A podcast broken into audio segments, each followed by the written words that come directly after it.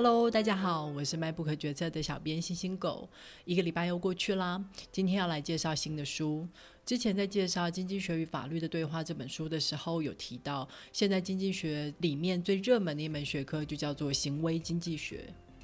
他研究的是人的非理性行为。长久以来，经济学都有一个假设，就是人是理性的。当然，经济学家有观察到一些人的不理性行为，但是他们都把这些不理性的行为归咎为是因为大众不了解统计、资讯不足，所以无法做出理性的选择。但是，行为经济学家证明，人性大脑是有系统性偏误的。就算是专业的统计学家，面对这些问题，也会给出非理性的答案。最早提出相关理论的是两个以色列学者，一个是丹尼尔，一个是阿莫斯。丹尼尔是个心理学家，阿莫斯是数学家。大家可能对于这两个名字都觉得有点陌生，但是如果讲到《快思慢想》这本书，大家可能或多或少都有听过。丹尼尔就是这本书的作者哦。我们在上一集《原子习惯》有提到，人的大脑有两个系统，一个是系统一自动化的直觉思考，一个是系统二理性的分析判断。这正是这本书所提出来的概念。所谓的快思慢想的快思，指的就是系统一；慢想就是系统二。人大部分的时候，其实都是使用系统一来快速的面对生活里面的大小事。也因为这本书的畅销，丹尼尔的名字也渐渐为人所知。不过，因为台湾翻译的《快思慢想》评价不是很好，所以我到现在还没有完整的看过这本书。那今天是想要用另外一本书《橡皮擦计划》来介绍行为经济学的几个有趣理论。好了，那就让我们来进入正题吧。这本书的作者大家可能认识哦，他之前写过《魔球》这本书，《魔球》讲的是奥克兰运动家棒球队呃转型的故事。这支棒球队因为很穷，所以没有办法花大钱去签下一些明星球员，以至于成绩一直都不好。后来他们换了一个球队经理，决定要换一个方式，不要再用传统的球探找球星的方式，反正他们也抢不赢其他的球队，所以他们改用数据分析的方式来找有没有那些被严重低估的球员，例如说。很会靠保送上垒，他们打击成绩可能不是很出色，但是他们上垒率非常的高，或是说一些身材其实很短小，但是跑步速度很快的球员。运动家队靠数据找到了这些球员，这些球员因为不被其他球队青睐，所以他们可以用比较便宜的价格签下他们。运动家队没有花大钱，但是球队的成绩却从此一飞冲天。这本书非常的受欢迎，还因此改编成电影，由布莱德比特主演的。我觉得电影比书还要好看，因为书里面有太多无聊的数据了。作者说，他有一天收到了一个非常有趣的回应，是来自于经济学家理查塞勒。他说，在魔球里面，球探会碰到的这些误判跟偏见，其实都不奇怪。因为人类的心智就是会有这些偏误，而这些问题在多年以前就已经被两个以色列学者给提出来，并提出解释。作者在此之前并不认识丹尼尔跟阿莫斯，所以他决定好好的去了解这两个人，还有他们所提出来的理论，最后写成了这本书。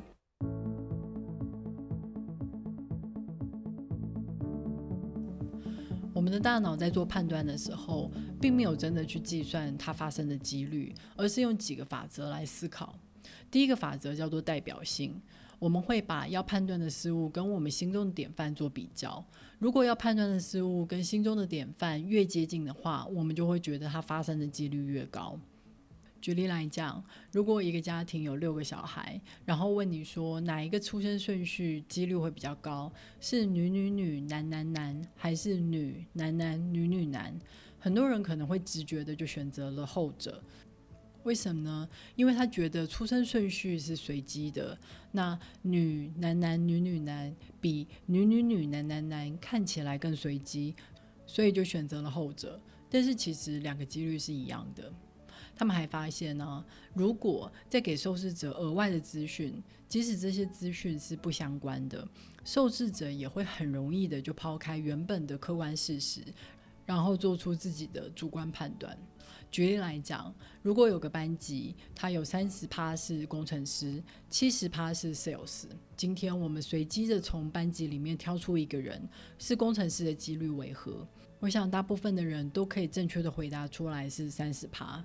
但是如果我今天加上描述，说这个人是个内向的男生，大家就会觉得他是工程师的几率变高了，因为内向加上男生符合大家对于工程师的想象。这也正是球探为什么会误判的原因，因为他们心中都有一个对于职业棒球员的想象，例如说身材要高壮，打击率要高。如果你不符合这些条件，就会觉得这个人没什么潜力。第二个法则叫做可得性，越容易想起来的，我们就会觉得它发生的几率越高。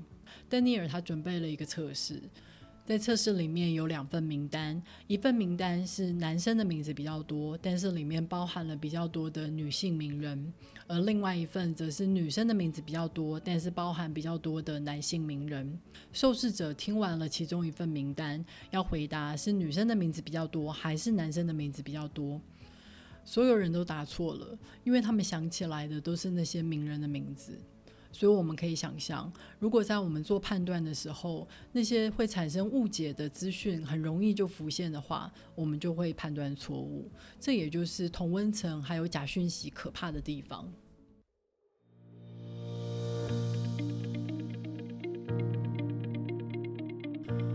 那么人类是怎么做决定的呢？丹尼尔跟阿莫斯提出了一个展望理论。他说啊，我们在做决定的时候，都会先预设一个参考点，然后呢，我们会衡量每个决定跟这个参考点的差距，然后做出最后的决定。还有一点就是。我们对于损失比对于得到更为的敏感。举例来说，如果今天一个选项是可以确定拿到五百元，跟另外一个选项是有百分之五十的机会会得到一千元，很多人都会直接选择拿五百元。但是如果今天问题变成说，一个选项是确定损失五百元，跟有百分之五十的机会损失一千元，很多人就会选择后者。因为损失五百是立即确定的痛，但是有百分之五十的机会可以什么都不损失。对人类来说，获得一样东西的快乐远小于失去一样东西的痛苦。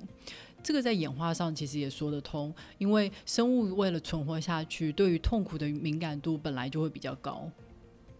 但是什么是损失呢？它其实是借由参考点来的。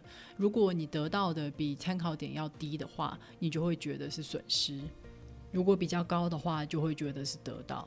所以大家可以想象，只要改变了参考点，就会改变你是得到还是损失的想法。举例来讲，如果今天我们在讨论一个疾病的防治方案，方案 A 可以救活两百个人，方案 B 是有三分之一的几率可以救回六百个人，但是有三分之二的几率是没有人可以获救。很多人都会选择方案 A。但是如果今天我们面对的选择是方案 C，有四百个人死亡，而方案 D 有三分之一的几率没有人会死亡，但是有三分之二的几率六百个人会全部死亡。很多人就会选择方案 D。其实仔细想想，这两个问题其实是一样的，只是第一组的选项是用获得来陈述方案，所以很多人就会选择。确定救活两百个人的选项，即使它暗示了会有四百个人死亡，但是很少人会这么想。而相对于第二组的选项，它是用损失来陈述方案 C 跟 D，一边是确定损失四百个人，一边是有三分之一的几率一个人都不损失，大家就会做出不一样的决定，是不是很有趣？嗯，这也解释了为什么很多人会选择保持现况，什么都不做。因为如果我们采取了行动，改变了现状，但是却导致了损失，我们所感觉到的后悔会远大于我们什么都不做，导致现况没有改变的后悔。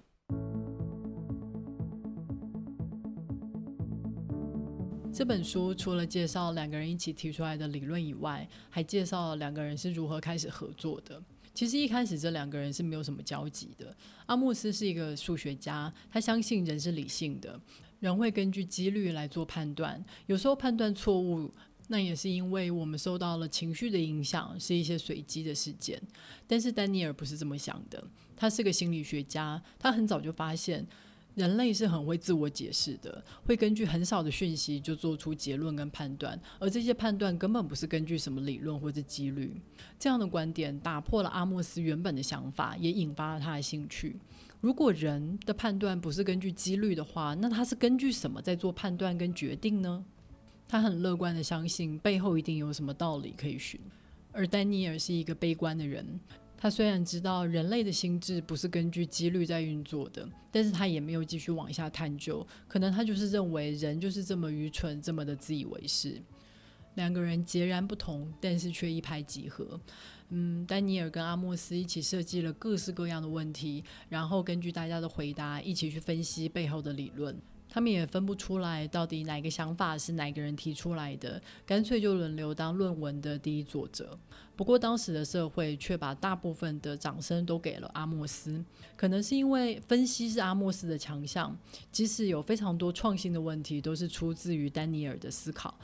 但说顶尖的大学都抢着聘请锋芒外露的阿莫斯，而且他们并没有预算可以同时聘请两个人，这就是现实。所以最后还是避免不了两个人渐行渐远，再也合作不下去。后来阿莫斯留在了 Stanford，而丹尼尔去了温哥华的哥伦比亚大学。他在那里展开了新的研究。他想要研究人在面对挫折或是悲剧的时候，是怎么去抹除掉已经发生的事情，去想象一个新的未来。也就是这本书的书名《橡皮擦计划》的来源。这是长久以来第一次没有阿莫斯参与的计划。丹尼尔也渐渐了解与肯定自己的价值，因为他发现两个人所合作的论文所得到的关注与评价是远大于阿莫斯自己独立完成的论文。阿莫斯后来因为癌症，很早就在一九九六年五十九岁就过世了。丹尼尔则是在二零零二年获得诺贝尔奖。因为诺贝尔奖不会颁给过世的人，所以丹尼尔是单独获奖。就像当年阿莫斯是单独获得麦克阿瑟天才奖，两个奖项都是学界的最高荣誉，但是很遗憾的，却都不是两人同享。嗯，虽然每个人都心知肚明，两人缺一不可。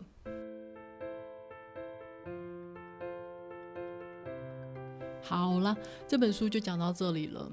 因为阿莫斯跟丹尼尔的研究，现在开始让经济学家还有制定公共政策的人越来越重视人性的这些偏误。就像展望理论所显示的，即使背后的逻辑都一样，但是你用不同的选项就会影响人做出不同的决定。举例来讲，如果使用信用卡要多收手续费，就会让人不想使用信用卡。但是如果改成说是使用现金付款就会有折扣的话，就可以避免踩到人性的地雷。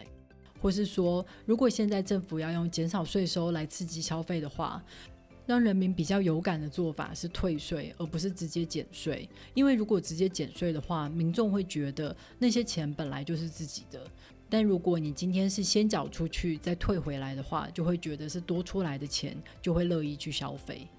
是不是觉得人性很有趣、很好操控啊？我记得我第一次看到这些书的时候，真的觉得这些科学家很了不起，可以看穿人类这些不理性行为背后的规则。如果大家也觉得有趣的话，别忘了透过 MyBook 决策的导购链接购买这本书，留下你的评论哦。网址是 triple w 点 mybook 点 tw，还有在 Apple Podcast、Spotify 跟 First Story 上面订阅 MyBook 决策。五星推一下，那我们就下星期再会喽，拜。